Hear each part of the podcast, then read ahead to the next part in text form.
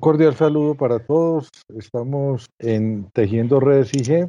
Hoy tenemos, como, como de costumbre, al mago que nos acompaña y, un invitado muy especial, que es el señor Jorge Otálvaro, persona cercana, persona profesional que se ha desarrollado en el Grupo Bancolombia durante mucho tiempo.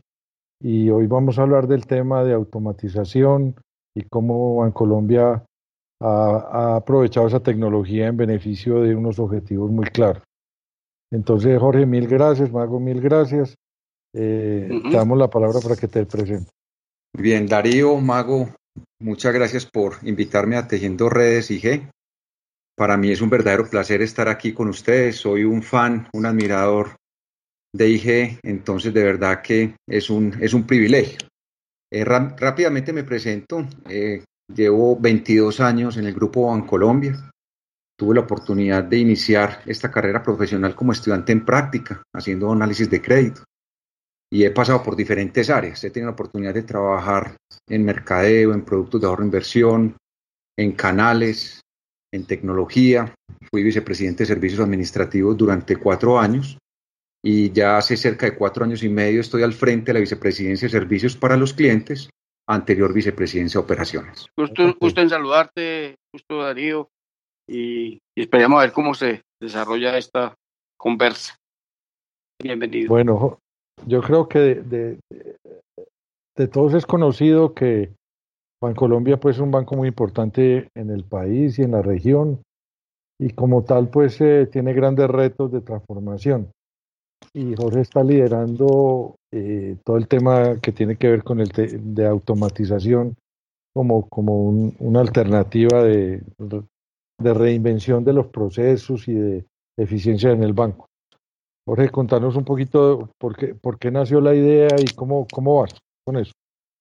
Qué bueno, Darío. Eh, nosotros veníamos de ser el área tradicional de operaciones un área con cerca de 3.300 colaboradores, donde teníamos muchas labores manuales y repetitivas, con una condición bien interesante, y es que el talento humano hoy cada vez está más interesado en, en formarse, en aprender, en fortalecer competencias alrededor de capacidades tecnológicas como la analítica, la robótica, la inteligencia artificial, y nos dimos cuenta que estas labores manuales repetitivas no solo generaban un desgaste muy grande en las personas, sino que muchas veces se convertían en potenciales riesgos, dado que somos seres humanos los que ejecutamos esas labores manuales y repetitivas. Hicimos una investigación para mirar y entender eh, cómo funcionaba la robótica, cómo funcionaba la inteligencia artificial, cómo se complementaba.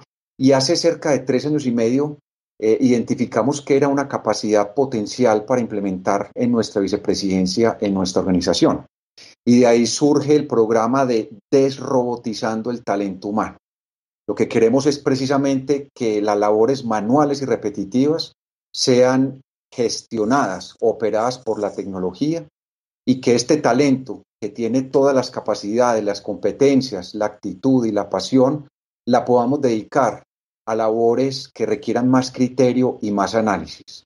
Normalmente las personas piensan que un programa de automatización se enfoca solo en la eficiencia. Definitivamente los beneficios alrededor de la eficiencia son importantes, pero hemos visto en nuestra organización que a través de esta automatización logramos generar ingresos, logramos disminuir riesgos operacionales y logramos igualmente generar experiencias positivas a nuestros clientes. Jorge, ¿en qué medida eh, la digitalización, más que automatización, a mí me gusta más llamarlo ya digitalización porque eh, es más de digital que de automatizar? Eh, ¿En qué medida esa digitalización ha sido aceptada o absorbida por los empleados? O sea, la cultura en qué medida ha cambiado. uno encuentra algún rechazo de parte de la gente a, bueno, a mí me tocó, puede ser que ahora sea distinto, pero cuando yo estaba en el banco, trabajé varios años allá en el banco, era lo complicado era que la gente llevarles la tecnología, llevarles, y ahora más con lo digital. No obstante que ellos, la mayoría, pues son digitales de alguna manera a través de las redes sociales. ¿Cómo lo ves ellos siéndose eh, en alguna parte de sus labores cambiadas y aceptar la, lo digital como parte de su, de su día a día. ¿Cómo lo ves vos en el banco hoy en día, en tanto en las oficinas como, como en, eh, en las oficinas pues, que atienden al público, como adentro en la, en la parte operativa? Mago, mira, esa es una muy buena pregunta y yo quisiera aquí mencionar un par de factores críticos de éxito que hemos tenido con este proceso. El primero, definitivamente, el convencimiento de parte de la alta dirección. El segundo, hacer una intervención de los procesos antes de automatizarlos, porque de lo contrario estaríamos automatizando ineficiencias y desperdicios. Y eso fue lo que nos sucedió al principio cuando empezamos a hacer un piloto. No encontramos el caso de negocio como tal y de ahí identificamos la relevancia de hacer esa intervención con capacidades, herramientas, prácticas alrededor del INSA y sí. Pero hay otro factor crítico de éxito que es fundamental, Mago, y es la cultura. Cuando nosotros nos sentamos inicialmente con el equipo de gestión humana y el equipo de comunicaciones, dado el potencial que vimos, como bien lo mencionan, no solo en la automatización per se, sino en la cantidad de capacidades que les he mencionado, identificamos que no deberíamos hablar de robots ni de robótica, porque hablar de robot es ir a que el colaborador sienta que hay una competencia, que hay una tecnología que le va a quitar su responsabilidad, que le va a quitar su cargo. Y ahí surge un elemento bien importante y es que hoy por hoy en el Grupo Bancolombia hablamos de asistentes en procesos. Y el asistente en procesos es esta capacidad que a mí me complementa, que me evita trabajar horas extras, que me evita trabajar los fines de semana, que me evita trabajar en labores manuales y repetitivas. Entonces ha sido una capacidad muy bien recibida, muy valorada. Es increíble cuando uno va recorriendo los espacios de la organización, cuando un colaborador se te acerca y te dice, mira jefe, te quiero presentar mi asistente en proceso. Le han puesto nombres a los asistentes en proceso, porque ha sido como tal un beneficio grandísimo para garantizar que nuestros colaboradores tengan un balance, un equilibrio entre su vida personal y su vida profesional. Y digamos, ¿en cuáles procesos ha tenido más impacto eh, como tal? Tú decías que es más el reemplazo de algunas funciones muy, muy, muy repetitivas, pero ¿qué proceso ha impactado más al banco de los que han montado? Darío, de nuevo, como les mencioné ahora, eh, los beneficios alrededor de estas capacidades se enmarcan en la eficiencia, eh, se enmarcan en el incremento de la productividad, en la generación de nuevos ingresos, en la disminución del riesgo operacional y por supuesto en temas asociados al servicio. Hoy tenemos un caso de negocio de una relación 1 a 13. ¿Qué significa esto? Que por cada dólar que estamos invirtiendo, le estamos generando 13 dólares a la organización vía la materialización de los beneficios que les acabo de compartir. ¿Cuáles han sido los casos más exitosos? Son son, varios. El primero de ellos, hemos logrado realizar aperturas masivas de Bancolombia a la mano, dado precisamente la distribución de los subsidios que el gobierno ha venido canalizando a través de los bancos. Anteriormente era una labor completamente manual y hoy nuestros asistentes en procesos pueden realizar aperturas de miles, de cientos de miles de cuentas en horas y en pocos días. Hay otro caso muy exitoso, que es un proceso eh, alrededor de la cobranza, Anteriormente teníamos un equipo de trabajo realizando eh, un recorrido por las diferentes cuentas de nuestros clientes para eh, estar al día en sus respectivos créditos, obligaciones, y hoy tenemos un asistente en procesos que trabaja 7 por 24 y que incrementa los niveles de productividad de manera importante. Tenemos igualmente asistentes que están soportando todo el proceso de quejas y reclamos, donde hemos generado unos beneficios bien importantes. Hasta hace más o menos unos seis meses cerca del 40% de los requerimientos que llamamos aclaraciones, quejas y reclamos se atendían en menos de dos días. Esa cifra en marzo ascendió a un 76%. O sea, hoy nuestros clientes en un 76% de los casos reciben su respuesta en menos de 48 horas y vamos por tenerla, ojalá, en menos de 24 horas. Jorge, ¿qué, tan lejos estamos, digo yo, tal vez la sociedad no solamente al banco, sino a la sociedad y, en particular pues el banco, en que una, pongamos por ejemplo, una apertura de una cuenta, eh, no sea llenando un documento, ya sea digital o como sea, sino hablado. O sea, que yo le hable y, y, el robot me pregunte cuántos son sus ingresos, eh, me haga todo ese tipo de preguntas que me hacen en, una, en un documento o eso ya lo tiene instituido. O sea, que yo no me tenga que, que con eso la identificación de alguna tipo bio, bioidentificación, me, yo pueda dictar los datos que me están pidiendo, el número de la cédula, yo no tenga que digitar nada, o sea, que pase a la, a la voz como tal. ¿Qué tan lejos están ustedes o, en general? Mago, venimos de un proceso completamente manual donde los clientes tenían que hacer un diligenciamiento de unos formularios con múltiples campos para, para diligenciar.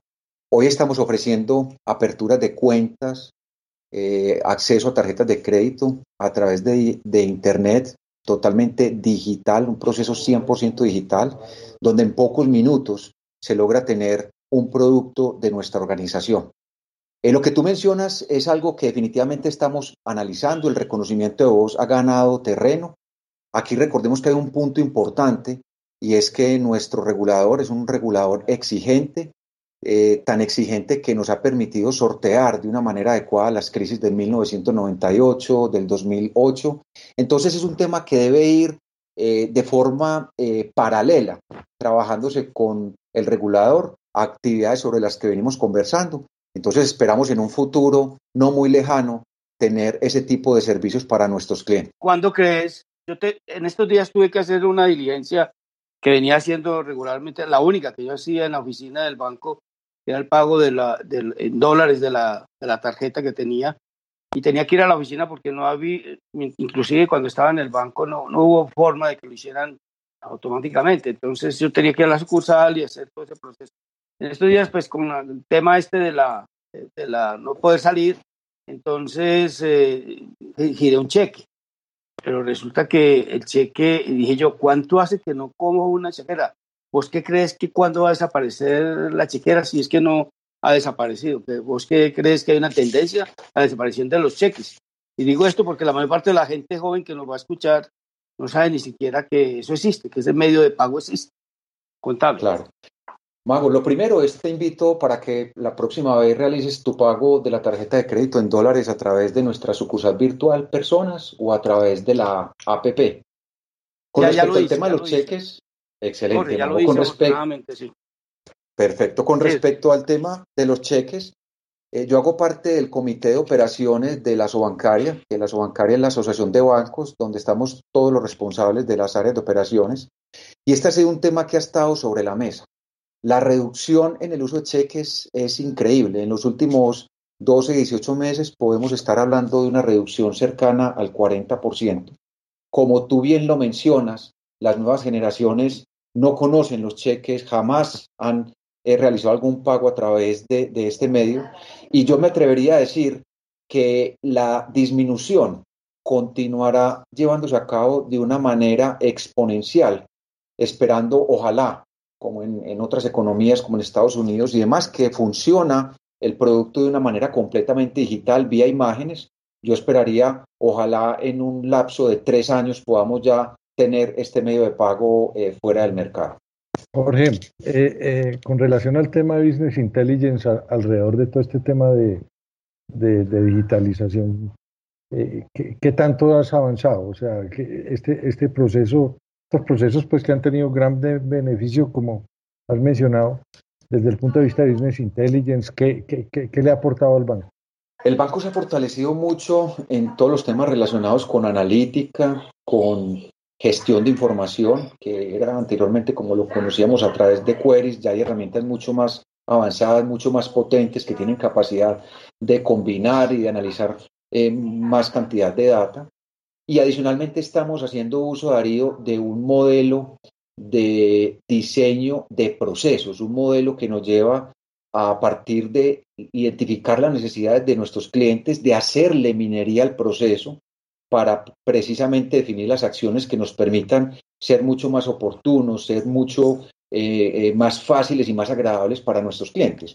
Yo diría que en materia de Business Intelligence hay un, hay un avance importante, pero como muchas tecnologías y capacidades eh, cambian a un, a un ritmo y a una velocidad que a veces no alcanzamos a, a digerir y a sacar el máximo provecho pero hoy el conocimiento de cliente lo logramos, diría yo, con una visión 360 precisamente con la estrategia de inteligencia de negocios que estamos eh, definiendo en el interior de la organización. Tenemos una dirección eh, dedicada única y exclusivamente a la gestión de la información y la analítica, una dirección que le reporta a la Vicepresidencia de Innovación, que se entrega, se encarga de entregar el gobierno, las políticas, los lineamientos y los estándares. Y miren, con algo muy positivo, hoy en la Vicepresidencia de Servicios para los Clientes tenemos una gerencia analítica que llamamos gerencia inteligencia y servicio, para hacerle analítica a la operación, porque esta operación evoluciona de ser manual y repetitiva a una operación digital, a una operación donde nos enfocamos es al monitoreo del comportamiento de las transacciones que hace el cliente, del rescate frente a alguna situación que se le presente alguna dificultad y dejamos a un lado eh, todas estas eh, labores tradicionales. Hablemos de un poquito de eso, Jorge, eh, y mezclémoslo con un tema que hoy en día empieza a moverse mucho, que se llama el Citizen Developer, que es el, el, ciudadano común y corriente, el empleado común y corriente que empieza a hacer eh, desarrollos, comillas, eh, utilizando muchas herramientas. Y entonces, y cada, cada tanto aparece en el, mercado, en las noticias, una empresa que muestra a algunos de sus empleados haciendo desarrollos eh, que no, sin saber codificación, sin saber nada, y desarrollan una aplicación, eh, entre comillas. ¿Ustedes tienen alguna, algún ejercicio, algún ejemplo o, o van en esa dirección de hacer los empleados, empleados, empleados, hacer sus propios desarrollos y hacer sus propias cosas como Citizen Developer? Mago, me encanta tu pregunta y te quiero eh, preguntar algo valga la redundancia, para darte la respuesta. ¿A quién le gustaba la tecnología? Tú que sabes bastante mago, hace 12, 15 años. ¿A quién le gustaba? A los, ingenieros de sistemas principalmente. Claro, claro, hoy en día. Hace 15 años, hace 15 años la tecnología le interesaba, le gustaba, la entendía en el 98% de los casos a los ingenieros de sistemas. Hoy, con estas nuevas generaciones, la tecnología está en el ADN, y ahí tenemos en este momento casos reales en la Vicepresidencia de Servicios para los clientes de Bancolombia, de contadores parametrizando robots, de administradores de empresas, tenemos físicos, tenemos un chef, que ese me llamó mucho la atención, con quien tuve la oportunidad de conversar hace unos meses. Le dije, ¿y vos qué estás haciendo parametrizando robots y configurando eh, asistentes en procesos cuando vos deberías de estar atendiendo eventos, haciendo otro tipo de actividades. Y me decía, jefe, es que a mí me encanta la tecnología. Entonces, ahí hay un potencial muy grande porque son personas que tienen todos los conocimientos, las capacidades que han sido conocimientos empíricos que ellos mismos han interesado por aprender, que, que nace como tal con estas nuevas generaciones, pero es fundamental que haya un buen modelo de gobierno. Y aquí nosotros somos muy respetuosos eh, y trabajamos muy de la mano con el área de arquitectura, que le reporta a tecnología como tal, ellos nos dan los lineamientos, nos dan los estándares y nosotros lo que hacemos es automatización de actividades, automatización de procesos, pero no nos metemos a hacer grandes desarrollos, grandes aplicaciones, porque esa es una función de tecnología. Yo les mencionaba ahora que hay muchos factores críticos de éxito, lecciones aprendidas que hemos eh, obtenido en estos tres años y medio, cuatro años de evolución en la automatización, pero yo considero que hay uno fundamental y es ser muy respetuosos con el uso de la tecnología, porque sabemos que con la tecnología podemos desarrollar, entre comillas, lo que queramos. Pero aquí no se trata de competir en las áreas de tecnología, se trata de complementar y de garantizar que las organizaciones tengan mucha más productividad, disminuyan sus riesgos operacionales y generen otra cantidad de beneficios según lo que les he compartido. Claro, Jorge, lo que pasa es que ahí ya el empleado como tal o el que usa pues la, la data, digamos, de alguna manera, sabe, sabe potenciar la data y sabe qué sacarle a la data, tanto histórica como la del día a día. Y esa es la ventaja del, del Citizen Developer, que él, como él sabe cuál es la data que lo rodea y sabe que si incluye otra, cualquier otra data adicional, puede sacar un mayor provecho. Y ahí es donde empiezan a, desligarse de, la, de las áreas de tecnología, porque como yo fui siempre de tecnología, pues yo recuerdo que nos pedían hacer un query, que llamaste, que dijiste, mencionaste ahora, que era un reporte eh, impreso, entonces nosotros sacábamos eso y, y, y, queríamos creíamos entender al usuario. Ahora es el mismo usuario que sabe cuál es su data y cómo la puede mezclar con otra data que tiene la organización. Esa es la gran ventaja que tiene y, por eso se potencia mucho más el empleado, el empleado de la oficina. No sé si está... Mago, y mira, 100% de acuerdo, Mago, y mira que un área, hablemos entre comillas, de operaciones. Hoy por hoy en nuestra vicepresidencia tenemos una comunidad que llamamos comunidad Join, y es una comunidad conformada por cientos de personas que están precisamente interesados en todos estos modelos de gestión de información y analítica. El año pasado graduamos 19 científicos de datos y tenemos unos colaboradores expertos de talla nacional, regional, en la elaboración de modelos analíticos. Pensar de nuevo esto hace 10 años en una de operaciones era imposible, además que no era un área atractiva para este tipo de talentos. Y hoy por hoy es una realidad y por eso logramos esta evolución eh, tan trascendental que les he venido diciendo. Y esto nos lleva a que el, back office es el nuevo front office, porque hoy somos un área generadora de valor, un área que le aporta al negocio, que le aporta a nuestros clientes y por supuesto que genera una contribución directa al propósito, en este caso, del Grupo Bancolombia. Y cuando estás eh, hablando de eso, eh, ahora, y, y vos manejas la parte con los clientes, ¿cuándo nos van a permitir a nosotros los clientes, o hay alguna esperanza, o, o tienen algún plan de que nosotros los clientes, por ejemplo, yo veo, yo veo los resultados de las transacciones, pero las transacciones que me, yo lo puedo bajar en un Excel, pero yo quisiera más información, quién fue el que lo hizo, a qué hora lo hizo, esa información es, es, es, es, fantasma, porque no la, no la puedo ver, yo quisiera que el banco me permitiera acceder a otros datos para yo sacar mis propias conclusiones, porque más que yo sé qué, qué o quién, yo podría decir quiénes me hicieron tales operaciones y cuánto he vendido o cuánto he comprado o cuánto, a quién le he comprado y a quién le he vendido. ¿Cuánto nos van a permitir a los usuarios o nos van a facilitar el acceso, ya sea pago o no pago, de acceso a más data de la que tienen allá guardada de nosotros los clientes? Claro, Mago, eh, en este momento estamos trabajando en una solución que ya está en producción para los comercios, para que los comercios sepan el perfil del cliente que los está visitando, que está comprando sus productos, comprando sus asesorías, pero definitivamente eh, el hecho de que el cliente tenga toda la información es un, es un elemento fundamental. Hoy muchas de las llamadas que recibimos a nuestro contact center precisamente son es quién me hizo esta transacción que no la puedo identificar. Entonces estamos eh, trabajando precisamente en el tema, en, en, en, brindar todos los detalles para que nuestros clientes se puedan autogestionar y tener que evitar, eh, como lo acabo de mencionar, una llamada al contact center que no deja de ser, por supuesto, incómoda en algunos momentos.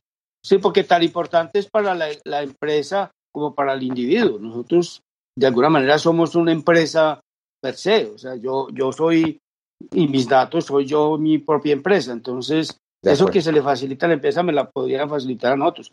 Entonces, hay una posibilidad y me alegra que eso se esté en camino, ¿no? De acuerdo, Marco. Totalmente de acuerdo. Jorge, eh, en gracia de nuestro tiempo, que somos religiosos, hacemos eh, todo lo posible para que esto no tome más de 25 minutos, de verdad. Eh, eh, digamos, la información que nos compartiste de mucho, de mucho valor, de mucho contenido. Eh, felicitamos pues obviamente pues todo ese trabajo que estaba haciendo en el banco y, buscando la, la máxima eh, visión de que los clientes estén más satisfechos cada día. muchas gracias por acompañarnos en este espacio y, de verdad muchos éxitos ahí en, en tus tareas y en lo personal. Muchas gracias, hombre.